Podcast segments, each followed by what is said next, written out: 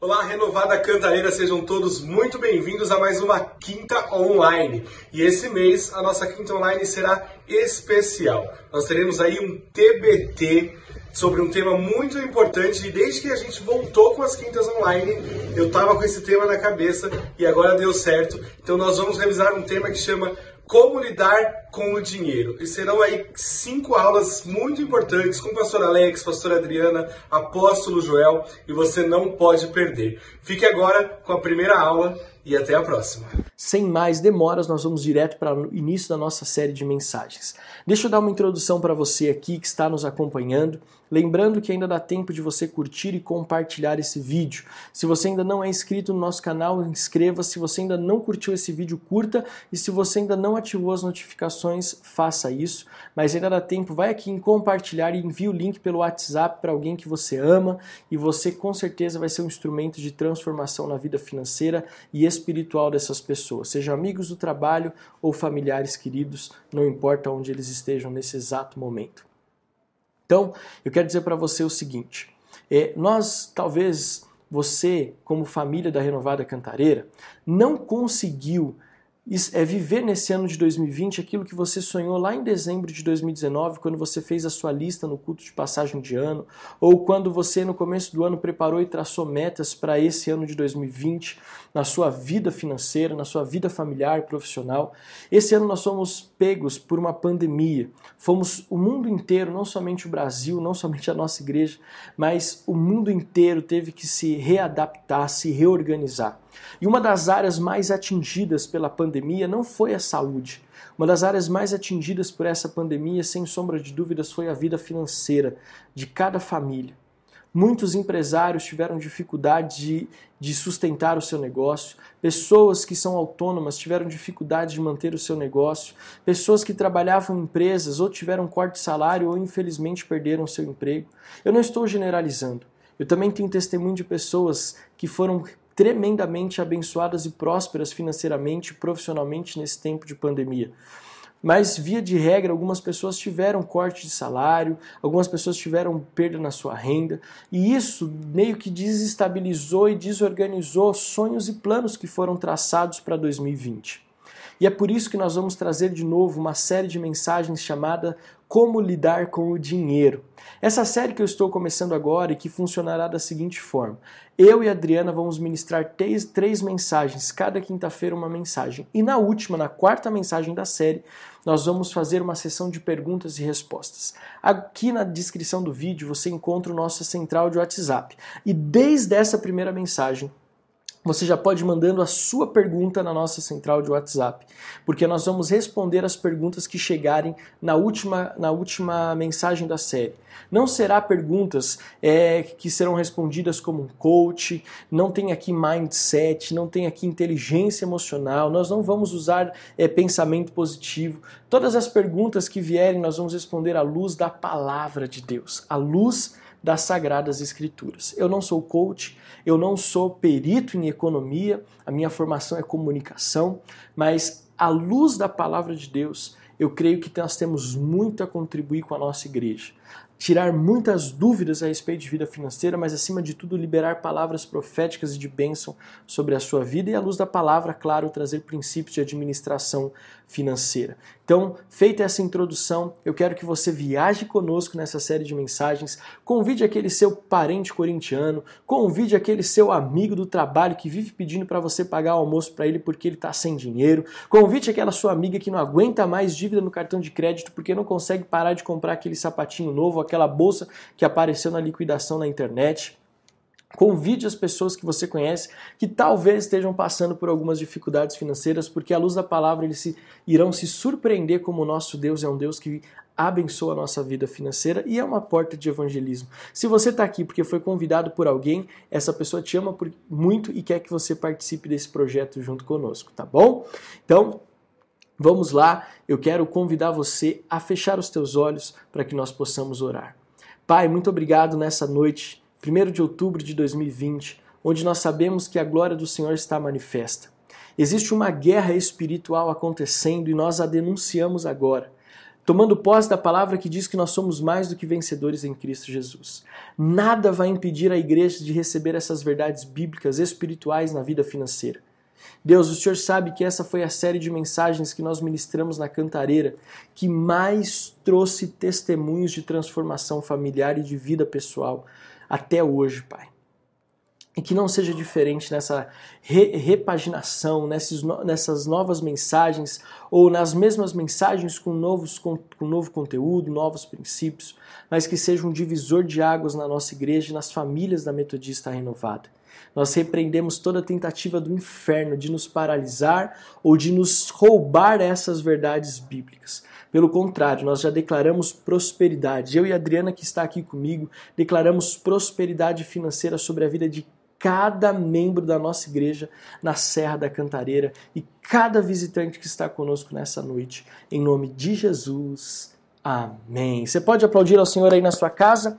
Veja, eu estou num cenário diferente aqui, pra, porque aqui é, é um tempo novo, né? A gente vai ter aqui um tempo de compartilhar sobre uma área importante. Então, eu queria aqui já dizer para você: se você pode, você pegue um caderno, um papel de anotações, o seu celular, seu iPad, seu computador, porque os princípios que nós vamos passar aqui vão te ajudar muito, mas não adianta nada se você não colocar em prática, tá bom? Então, antes de começar, eu quero passar alguns dados importantes para você aqui. Antes de falar sobre o texto que nós vamos ler, Lucas capítulo 14, eu quero passar alguns dados aqui para você que eu acho muito importante. Esses dados são dados recentes que eu colhi basicamente na Agência Brasil e no site do Serasa também, e que diz respeito à realidade econômica dos brasileiros nesse ano de 2020. Eu quero trazer alguns dados bem rapidamente, e o primeiro deles é que a maioria dos brasileiros vive no limite do seu orçamento. Muitos brasileiros, a grande maioria, a esmagadora maioria dos brasileiros, vive no limite do seu orçamento. É por isso que quando o arroz aumentou, os brasileiros ficaram preocupados. E até piadinhas surgiram, pessoas que fizeram colar de arroz, brincos de arroz, mas na verdade, essas brincadeiras que a gente vê nas redes sociais, elas externam o quão apertado é o orçamento brasileiro. Nós basicamente vivemos com aquilo que nós ganhamos e aquilo que nós ganhamos é o que nós necessitamos para pagar as nossas contas básicas. Não estou falando do Danoninho que você compra, do Yakult, do sucrilhos que você toma de café da manhã. Muitos brasileiros vivem no limite do seu orçamento e não tem espaço para mais nada. Outro dado interessante é que 58% dos brasileiros não se dedicam a cuidar das suas próprias finanças. 46% dos brasileiros não controlam o seu orçamento. 46% dos brasileiros não sabem qual é a sua saúde financeira, como está a sua vida financeira. E isso mostra o seguinte: que não basta ter dinheiro. Se você não souber como administrar o seu dinheiro, você está tão enrolado quanto ganhar pouco. Na verdade, não está não. Sabe por quê? Porque tem muita gente que não ganha tanto dinheiro assim, mas tem uma vida financeira próspera e saudável. E aqui trago uma verdade espiritual logo no começo, no meio desses dados estatísticos. O quanto você ganha não determina o seu sucesso na vida financeira, nem o sucesso financeiro da sua família mas sim a forma como você administra. É por isso que Jesus diz: Foste fiel no pouco, sobre o muito te colocarei. Porque não é o quanto você ganha, mas é como você administra o que você ganha. Eu gosto muito de ler sobre a área financeira e de ver pessoas que conseguem prosperar. E eu tenho no meu círculo de amizades pessoas que ganham exatamente o mesmo valor. E se você olhar para uma, você vê essa pessoa deve, deve ser é muito pobre e é muito tem muitas dificuldades financeiras. E eu olho para outras que ganham exatamente o mesmo salário e vejo, uau, essa pessoa parece que ganha muito mais do que ela realmente ganha. Sabe por quê? A diferença não está quanto ganha, mas como administra o que ganha. Você que faz parte da nossa igreja sabe disso, porque eu falo isso constantemente nos nossos cultos e nos nossos momentos de dízimos e ofertas. E esse dado aqui que eu quero trazer para você de 2020 diz assim: a Agência Brasil fez uma pesquisa e, diz, e chegou à seguinte conclusão: a classe dos endividados, aqueles que tomam empréstimo porque não têm dinheiro, porque não conseguem pagar suas contas e precisam tomar empréstimo para sanar suas dívidas, são não, os maiores endividados no Brasil, os maiores tomadores a, a, de, de, de empréstimo são pessoas que ganham entre 5 e 10 mil reais. Eu falo isso pelo seguinte: a grande maioria das pessoas não ganha entre 5 e 10 mil reais. Esse é um salário considerado alto. 10 mil reais. Mas exatamente essa pessoa que ganha um salário considerado alto pela maioria é a pessoa que está mais endividada no Brasil. Não é quem ganha um salário mínimo. O, o, essa pesquisa da Agência Brasil diz que os maiores endividados são aqueles que ganham entre 5 e 10 mil reais. Outra curiosidade que eu quero falar para você: quase metade da população economicamente ativa está endividada no Brasil. Em 2020, em abril de 2020, o número de inadimplentes no Brasil cresceu quase 3% em relação ao mesmo período de 2019. E o total de consumidores negativados chegou a quase 63 milhões, o equivalente a mais do que 40% da população adulta do Brasil. Mais de 40% da população adulta do Brasil estava endividada no eh, Brasil em 2020. Um levantamento da, da Confederação Nacional de Dirigentes Logistas e também juntamente com o SPC Brasil, o Serviço de Proteção ao Crédito, estima que entre 4, a cada 10 brasileiros, 4 estão negativados. A cada 10 brasileiros, 4 estão negativados, o equivalente a 60,8 é, 60 milhões de pessoas. Um outro dado que me chama a atenção e que mostra a fragilidade do, da economia das famílias brasileiras é que boa parte da população não tem poupança. E a gente pode até pensar impraticável para quem sustenta uma família, às vezes com salário mínimo. Lembra que eu falei no primeiro dado que boa parte dos brasileiros vive no limite do seu orçamento? É impensável que uma família, às vezes, com salário mínimo consiga se sustentar e ainda poupar. Mas a questão é que metade da classe média dos novos ricos, segundo uma pesquisa, não tem poupança e tem uma vida financeira muito frágil. Ou seja, quase metade, 49% para não dizer metade daqueles que poderiam poupar alguma coisa, não conseguem poupar. Não tem essa mentalidade de investir e de guardar dinheiro. Isso mostra quão frágil é a economia familiar no Brasil e, consequentemente, a economia brasileira. Nós não temos, e isso é outro dado que me preocupa, nós não temos no nosso sistema de ensino educação básica, educação financeira básica, educação financeira doméstica, finanças domésticas. E aí entra o agravante: na escola não ensina, mas as famílias também não têm essa cultura de ensinar os filhos a lidar com dinheiro, economia doméstica. Aí o que acontece? Geração após geração, nós vemos pessoas que não sabem lidar com dinheiro e se tornam devedores, se tornam endividados, se tornam, econômica, tornam a economia fraca. Não é porque ganham pouco, mas porque não sabem administrar. Querido, nós vamos estabelecer uma cultura de ensino financeiro dentro das famílias. Você que é pai de adolescente, ensina os seus filhos sobre economia. Nós temos um filho de 4 anos, o Benjamin. É 4 anos que ele tem? Ele vai fazer 4. Olha só, né? Que pai, que pai que não sabe a idade certa do filho. Mas enfim, é que ele está tão pertinho de fazer 4. Mas olha só, é, nós ensinamos o Benjamin princípios financeiros. Ele tem um cofrinho dele que estava aqui agora há pouco. Está aqui. A Adriana vai me ajudar a pegar aqui. Nós temos um cofrinho. E, esse, e desse cofrinho aqui, ele dizima. Desse cofrinho aqui, ele oferta. Desse cofrinho aqui, ele compra aquilo que ele quer comprar. Olha só que coisa interessante, porque eu, por exemplo, dos meus pais, tive o básico de economia financeira e ainda assim quebrei bastante a cara. Bem básico mesmo. Tá aqui o cofrinho vai nos acompanhar nessa jornada. É, bem básica e sofri muito no começo da minha vida financeira. Então, quero dizer para você que nós ensinamos ele hoje.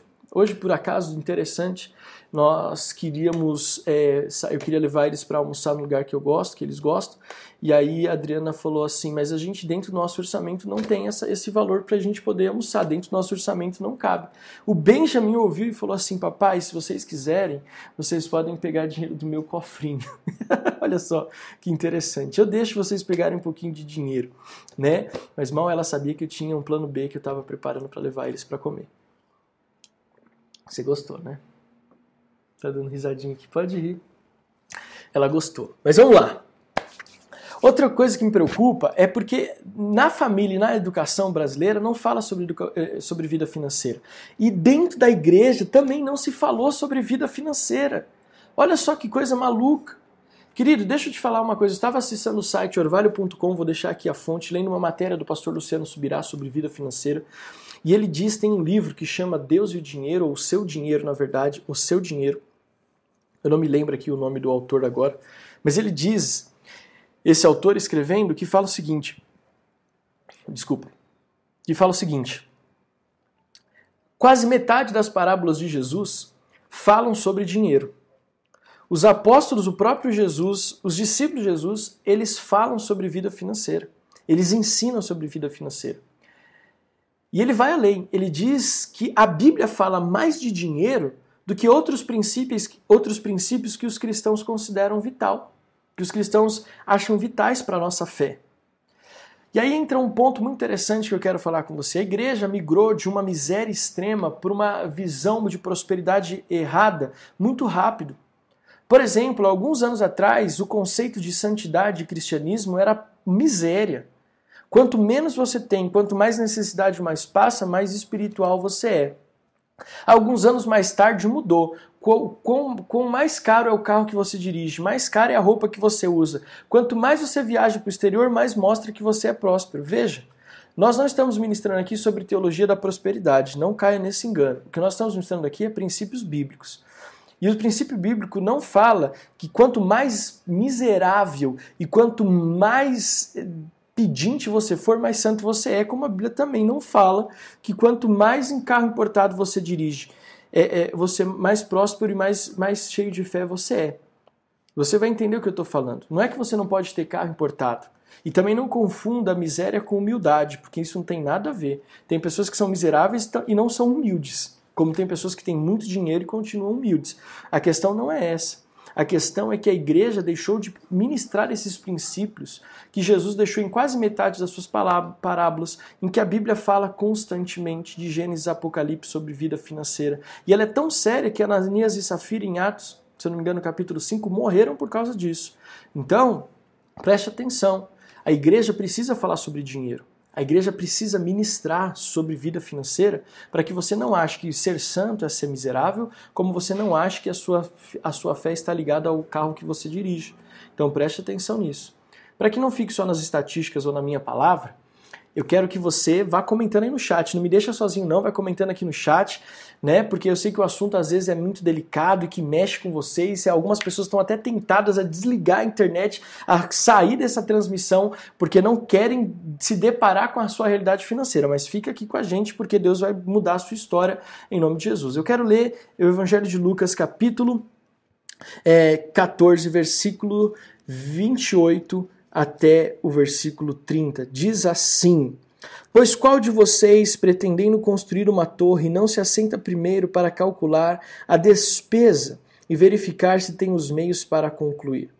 Para não acontecer que, tendo lançado os alicerces ou os fundamentos e não podendo terminar a construção, todos os que a virem zombem dele, dizendo: Este homem começou a construir e não pôde acabar. Olha só o que Jesus está dizendo. Esse texto, esses três versículos que nós lemos, 28, 29 e 30, esses três versículos que nós lemos, estão dentro de um contexto onde Jesus está ensinando os discípulos a respeito do preço que é pago pelo serviço no ministério. Jesus está dizendo aqui quais são as condições de um seguidor de Jesus. Então, quando Jesus ele diz: qual daqueles que, lançando um, um alicerce, um fundamento, não calculam se tem as condições de terminar a obra, essa pessoa é, é, é, ela é uma pessoa que não é competente nas suas aptidões, porque ela não vai terminar e as pessoas e vai ser motivo de zombaria. Jesus está falando isso num contexto de ministério, num contexto onde ele está falando para aqueles que querem segui-lo. Mais à frente, Jesus vai dizer assim: qual é o rei que antes de ir à guerra não se assenta para calcular o seu exército em relação ao exército inimigo, para que não vá à guerra e perca e passe vergonha? O que, que eu quero dizer para você nessa primeira, série, nessa primeira parte da mensagem Como Lidar com o Dinheiro?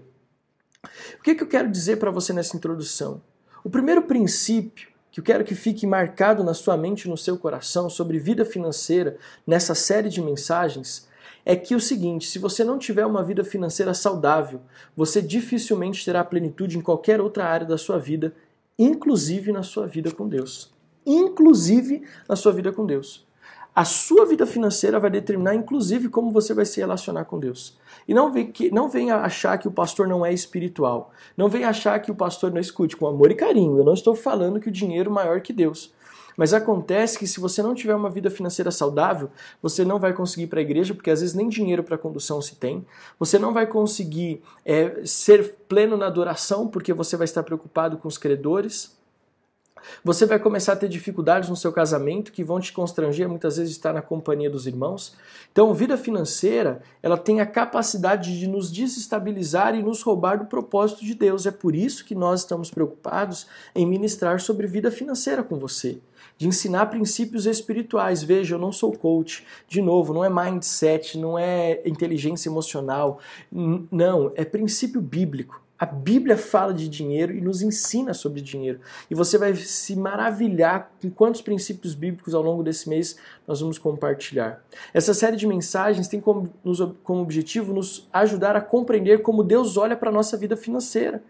Veja, Deus olha para a nossa vida financeira e se preocupa com ela. Não é à toa que quando aquela mulher entregou duas moedas ali naquele gasofilácio, Jesus chamou os discípulos e disse: Olha, essa mulher ela deu uma boa oferta porque ela deu tudo o que tinha.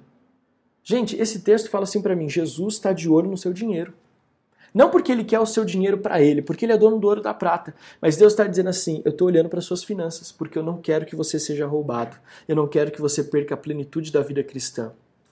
A falta de visão de vida financeira traz problemas no casamento. Eu já vi pessoas se divorciarem não porque acabou o amor, mas porque acabou o dinheiro. No começo da minha conversão, eu tive líderes que chegaram e falaram: Nós estamos nos divorciando e abertamente falaram: olha, o problema não é que eu não amo mais, é porque nós não temos nada. Ele não trabalha, não gosta de trabalhar, a gente está endividado, perdeu tudo que a gente tinha. E eu não quero mais continuar, eu não quero isso para os meus filhos. Não acabou o amor, acabou o dinheiro. Acabou a, a, ali a questão de administração do dinheiro foi um fator decisivo para o fim de um casamento. Eu já vi pessoas abrirem mão do seu chamado, seus dons, por conta de, da sedução do dinheiro. Eu já vi pessoas perderem a salvação porque não resistiram a um convite de suborno, de corrupção. A gente acha que a corrupção está só no meio político, com as rachadinhas, ou seja lá o que for, é, mensalão, seja lá o que for. Quando, na verdade, muitas vezes nós somos, somos tentados pelo suborno. Eu me lembro de um jovem que falou, pastor, existe na minha empresa, eu trabalho na área de compras, eu recebo moto, eu recebo carro, eu recebo dinheiro vivo de fornecedores para que eu feche o contrato com eles. E essa sedução do dinheiro roubou essa pessoa da casa de Deus. E até hoje eu não tenho notícias se essa pessoa está na casa de Deus ou como que ela está na vida financeira, é, na vida espiritual dela. Irmãos, quantos irmãos que perderam relacionamento, irmãos de sangue por conta de herança, familiares que brigaram por conta de bens depois da, da morte de um pai, de uma mãe, de um familiar. Querido, eu quero continuar chamando a sua atenção para alguns pontos mais. Ter uma vida financeira saudável requer equilíbrio.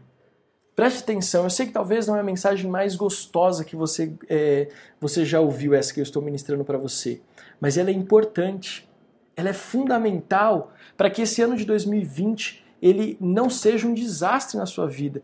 E se Deus tem te prosperado, como graças a Deus na nossa igreja nós temos a grande maioria de pessoas, na verdade, tem testemunhos de prosperidade em meio à crise, porque esse é o nosso Deus. Deus quer te fazer prosperar ainda mais. Mas o segredo desse equilíbrio para que esse ano de 2020 seja um ano de bênção, enquanto todo mundo está falando de falência, de demissão, você vai contar testemunho de prosperidade, bênção financeira. Esse equilíbrio, preste atenção, está em como você administra. Eu não vou trazer aqui segredos de riqueza. Eu vou trazer aqui princípios bíblicos de prosperidade. E princípios bíblicos de prosperidade não é apenas dinheiro, mas é saúde física e emocional, é prosperidade na família, em relações boas com seu cônjuge, com seus filhos, é no seu ministério, é também na, na sua vida profissional e, inclusive, dinheiro. Prosperidade é tudo, inclusive dinheiro. Então preste atenção. Eu não estou te dando aqui o segredo da riqueza. Eu estou te dando aqui princípios bíblicos de prosperidade que envolve toda a sua vida.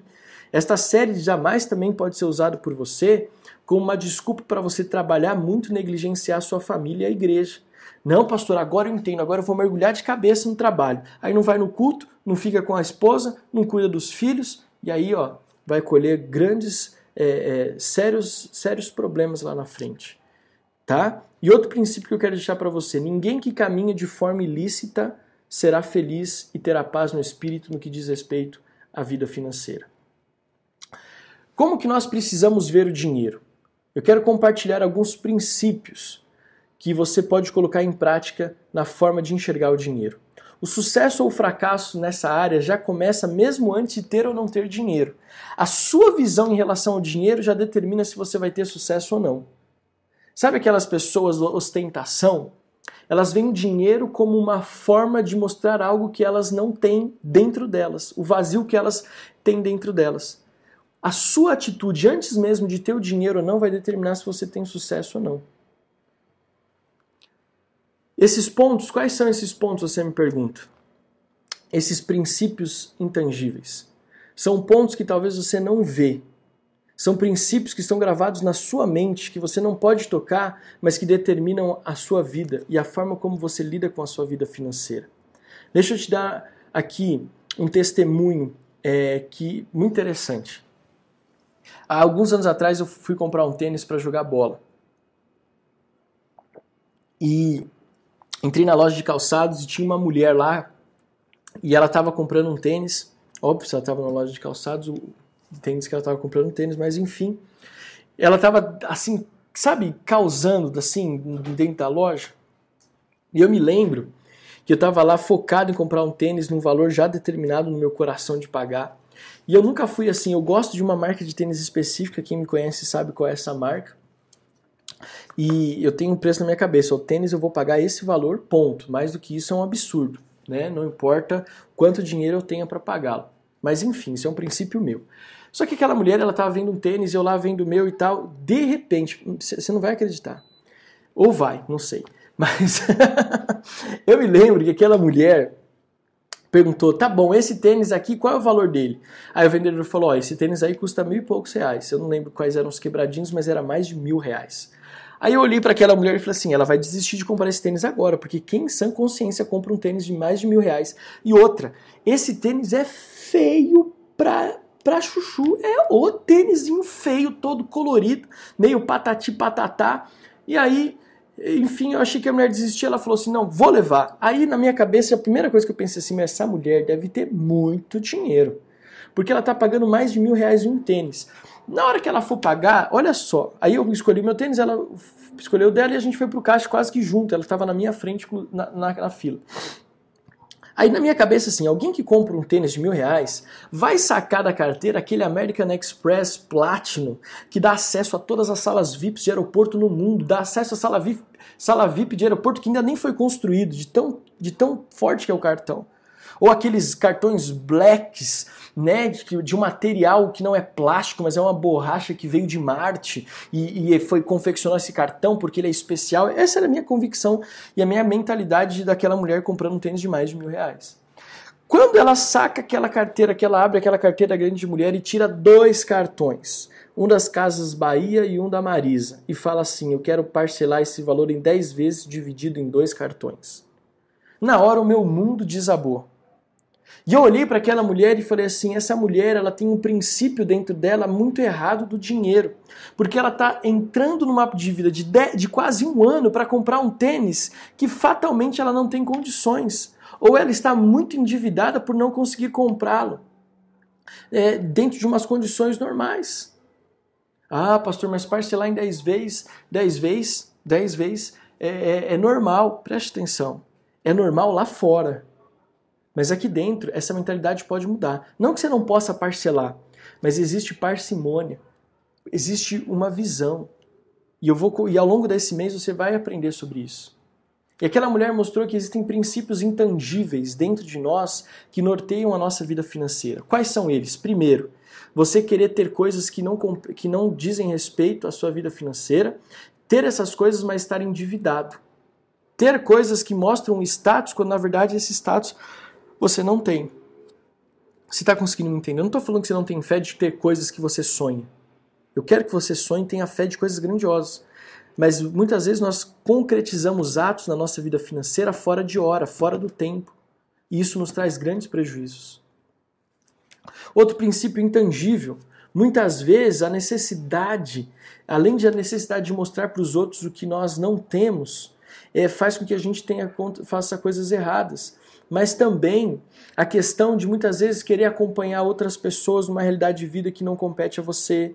Isso causa muitos problemas. Mas o mais grave deles, além de querer mostrar para os outros o que nós não somos, outro princípio intangível dentro da nossa mente no que diz respeito à vida financeira é a cultura da miséria.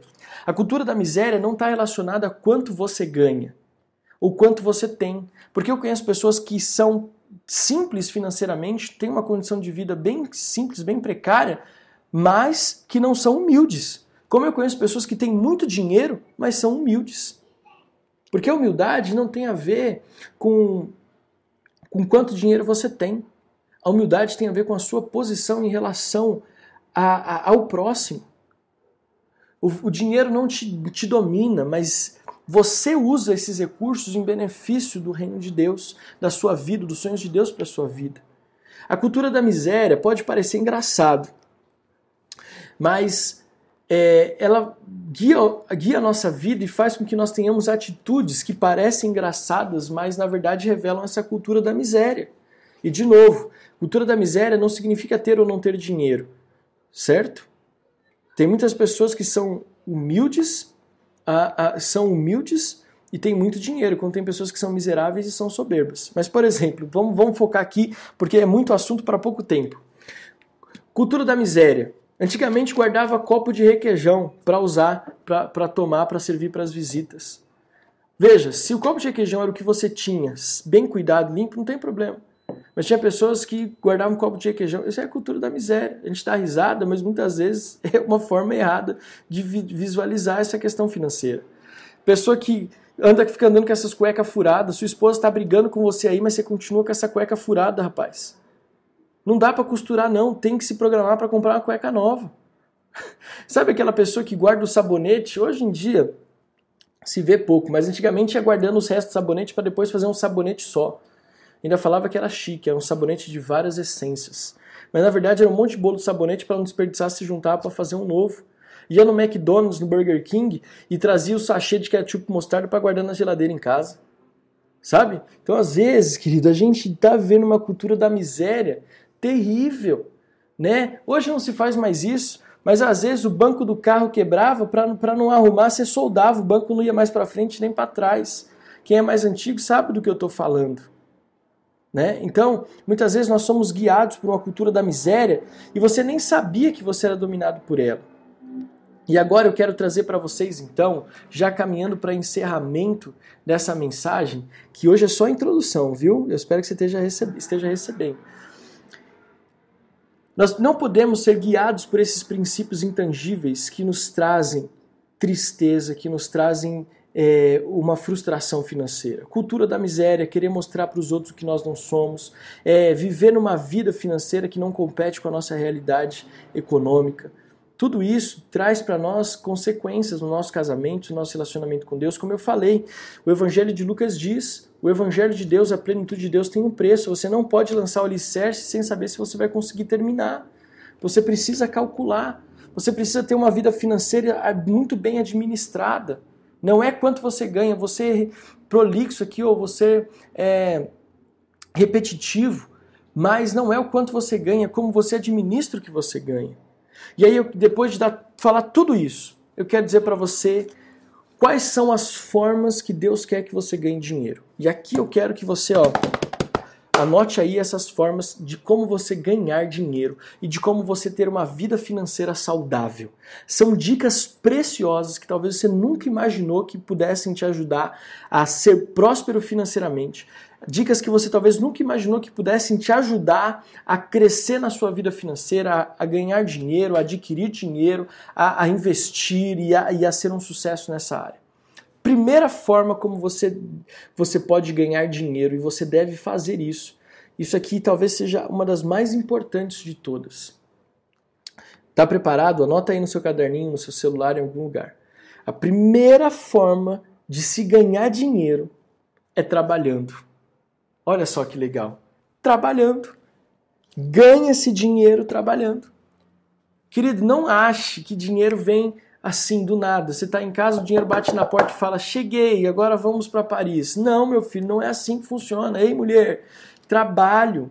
o dinheiro fruto do trabalho. Isso é bíblico, Gênesis. Quando Deus fala, você vai comer do suor, não é do suor, ele vai comer do trabalho, ele ia ter que trabalhar para se sustentar. Você acredita que tem gente hoje que acha que vai ficar rico sem trabalhar, só vendendo pela internet? Gente, isso é furada. É Bíblia diz que para ganhar dinheiro você tem que trabalhar. Isso é uma consequência do jardim do Éden. Temos que trabalhar. É por isso que tem muita mulher triste, depressiva hoje, porque casou com um homem que não gosta de trabalhar.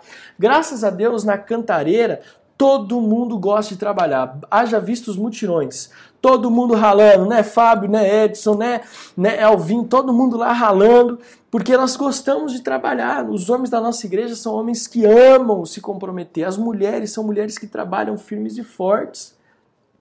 Então, nós precisamos entender que não existe outra maneira de ganhar dinheiro se não é trabalhando. Existem outras formas? Existem. Quais são as outras formas? Ilícitas.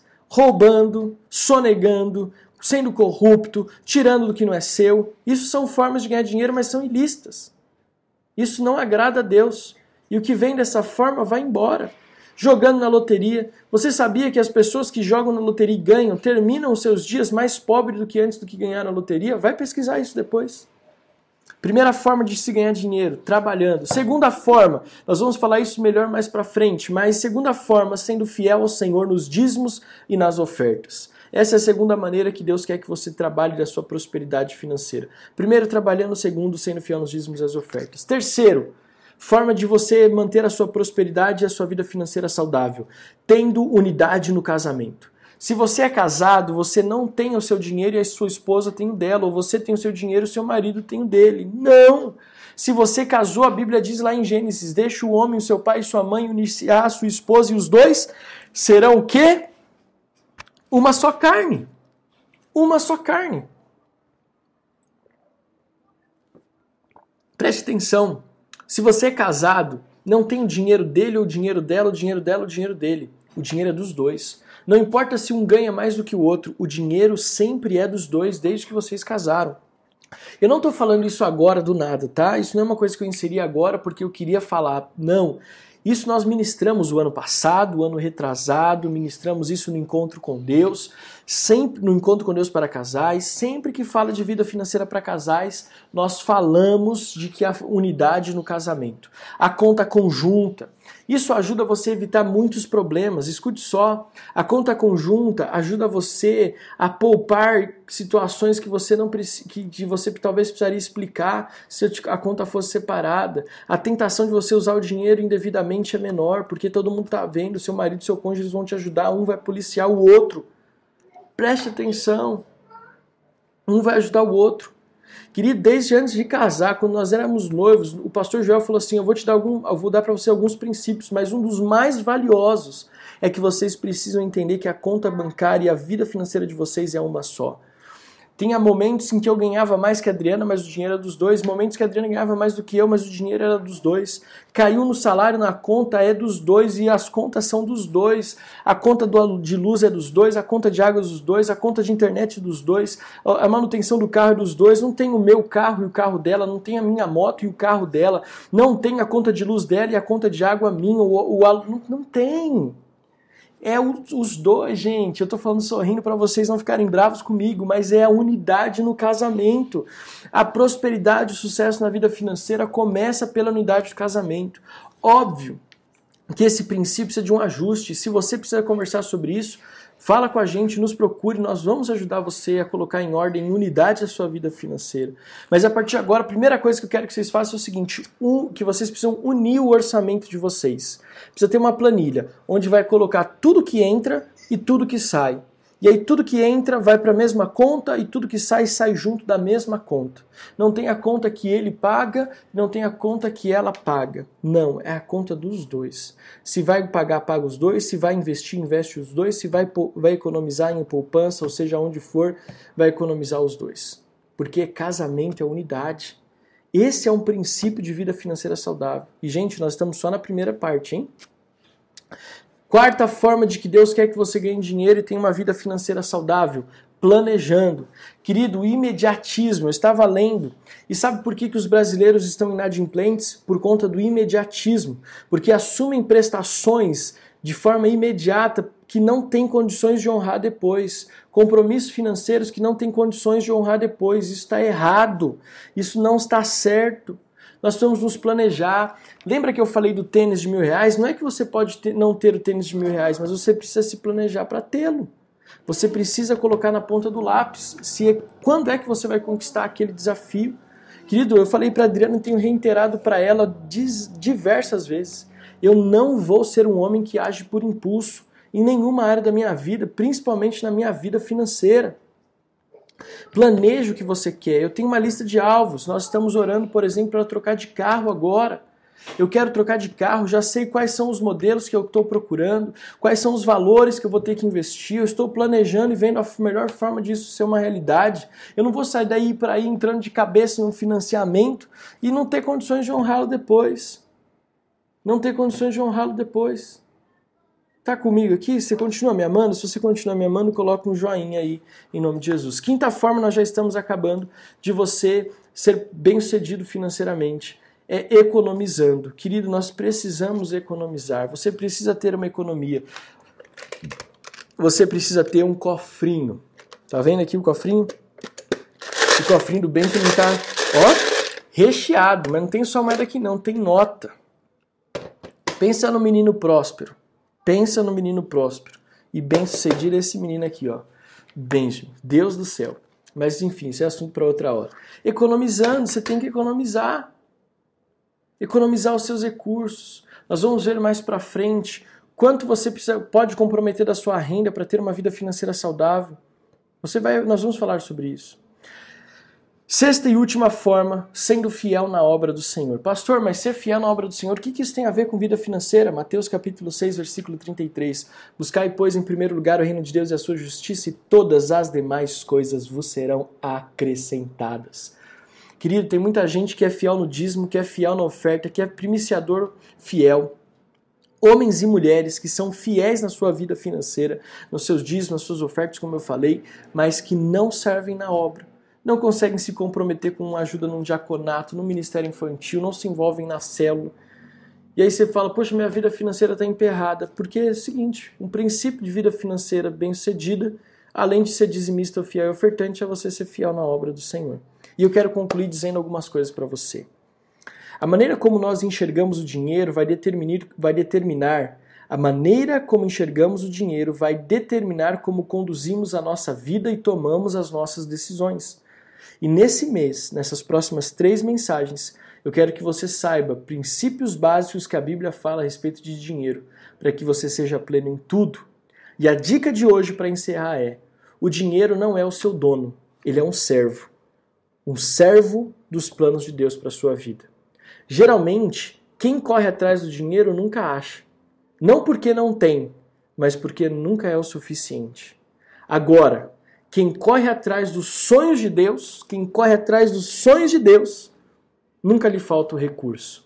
Ageu capítulo 2, versículos 7 e 8 diz: Farei tremer todas as nações que trarão para cá os seus tesouros, e encherei este templo de glória, diz o Senhor dos Exércitos.